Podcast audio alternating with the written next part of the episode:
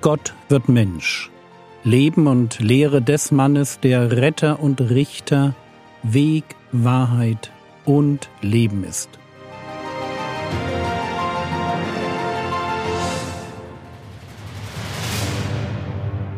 Episode 128 Gebet und Predigt Wie verhält sich ein Messias, der plötzlich im Rampenlicht steht? Der Herr Jesus hatte angefangen, in einem größeren Stil Kranke zu heilen und Besessene von ihren unreinen Geistern zu befreien. Die Galiläer waren begeistert, und was tut er? Markus Kapitel 1, Vers 35 Und früh morgens, als es noch sehr dunkel war, stand er auf und ging hinaus und ging fort an einen einsamen Ort und betete dort. Ich muss ganz ehrlich sagen, dass mich dieser Vers, den ich schon vor vielen Jahren auswendig gelernt habe, immer wieder begeistert. Er begeistert mich, weil er mir etwas von den Prioritäten des Messias zeigt. Der Herr Jesus war ein Beter. Vor allem im Lukasevangelium werden wir das immer wieder lesen. Der Messias ist ein Beter, der nicht ohne das tägliche Gespräch mit seinem Vater im Himmel auskommt. Mich begeistert der Vers, weil ich mir oft denke, nach so einer Aktion wie am Vortag, ja, das ganze Dorf kommt und ein Kranker nach dem anderen wird geheilt. Nach so einer Aktion hätte Jesus doch eigentlich das Recht gehabt, mal auszuschlafen, oder? Aber für ihn ist in diesem Moment nicht das Ausschlafen wichtig, sondern das Gebet. Und frühmorgens, als es noch sehr dunkel war, stand er auf und ging hinaus und ging fort an einen einsamen Ort und betete dort.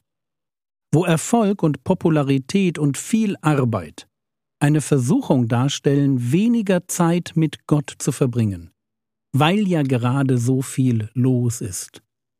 Bei dem Herrn Jesus ist das ganz anders.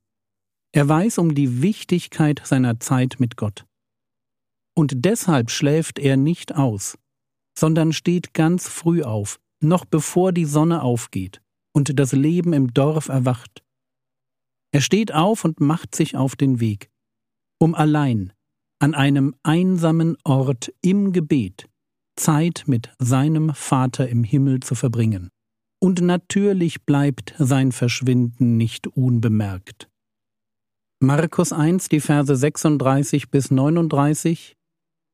Und Simon und die, die mit ihm waren, eilten ihm nach. Und sie fanden ihn und sagen zu ihm, alle suchen dich. Und er spricht zu ihnen, Lasst uns anderswohin, in die benachbarten Marktflecken gehen, damit ich auch dort predige, denn dazu bin ich ausgegangen.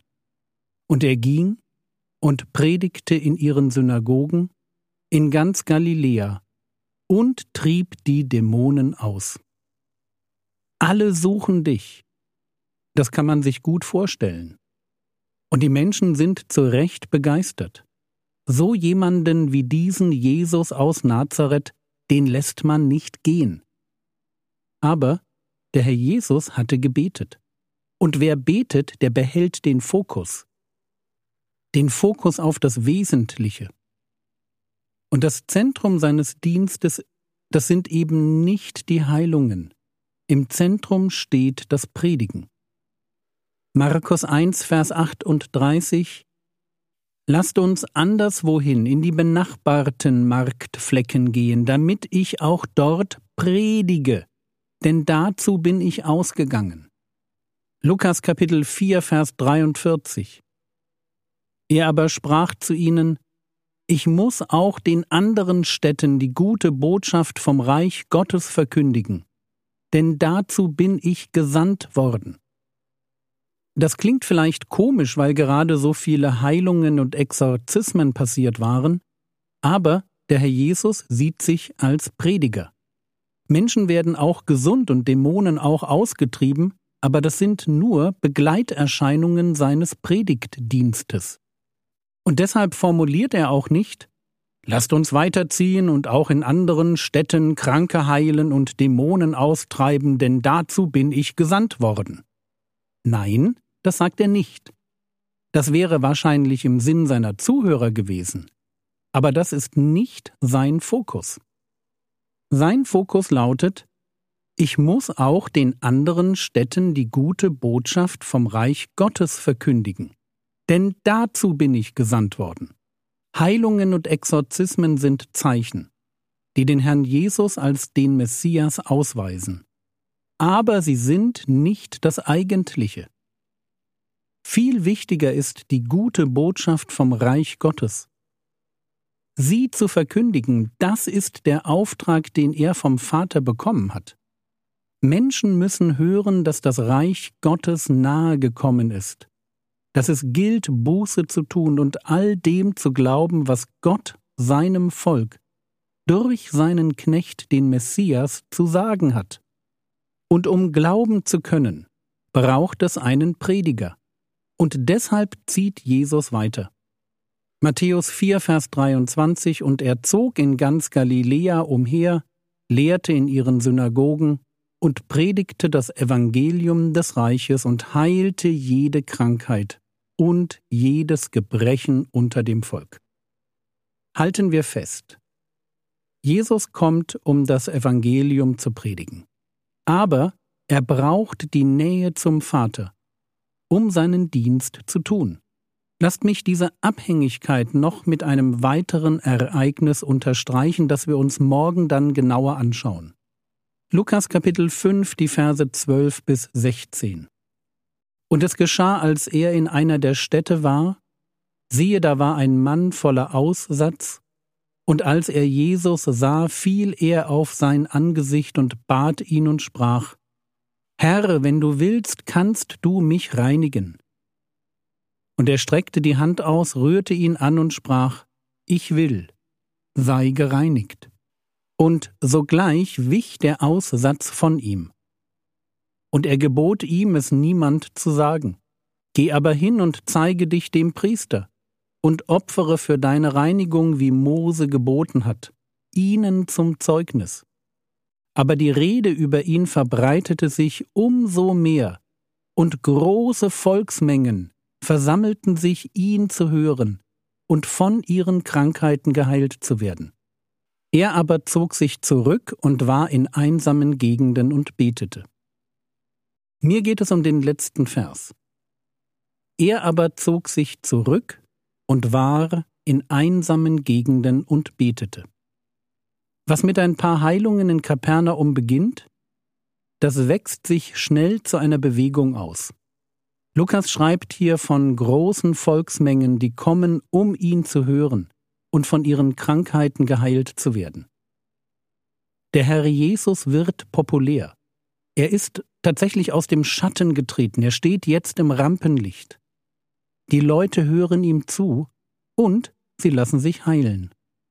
Können wir uns vorstellen, was die Begeisterung der Zuhörer für eine Versuchung gewesen sein muss? Eine Verlockung, sich selbst zu wichtig zu nehmen, auf den Erfolg zu sehen, dafür zu sorgen, dass der Ruhm sich auch finanziell auszahlt. Eben das komplette Celebrity-Programm, das auch heute noch Seelen zerstört. Ich bin zutiefst beeindruckt davon, dass der Herr Jesus an keiner Stelle dieser Verführung auch nur ein klein bisschen nachgegeben hat. Der Jubel der Massen bedeutet ihm nichts. Der Umgang mit Gott bedeutet ihm alles. Lukas 5, Vers 16. Er aber zog sich zurück und war in einsamen Gegenden und betete. Lasst mich diese Episode so abschließen. Wenn Gott uns einen Auftrag gibt, und vor allem dann, wenn Menschen uns dafür feiern, dann ist eines wichtiger als alles andere. Unser Gebetsleben. Erfolg verblendet und betört und will meine Seele an sich binden. Aber genau das darf ich nicht zulassen. Und damit das nicht geschieht, brauchen wir, wenn es im Leben mal so richtig gut läuft, wenn wir oben aufschwimmen, Wir brauchen immer genau dann eine extra Portion Einsamkeit und eine extra Portion Gebet. So wie wir das bei dem Herrn Jesus sehen. Lukas Kapitel 5, Vers 16. Er aber zog sich zurück und war in einsamen Gegenden und betete.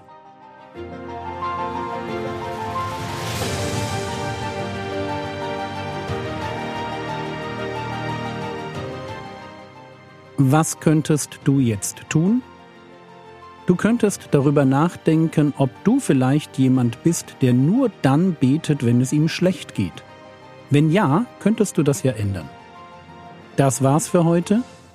Wenn dir mein Podcast gefällt, dann bewerte ihn doch und schreibe einen netten Kommentar.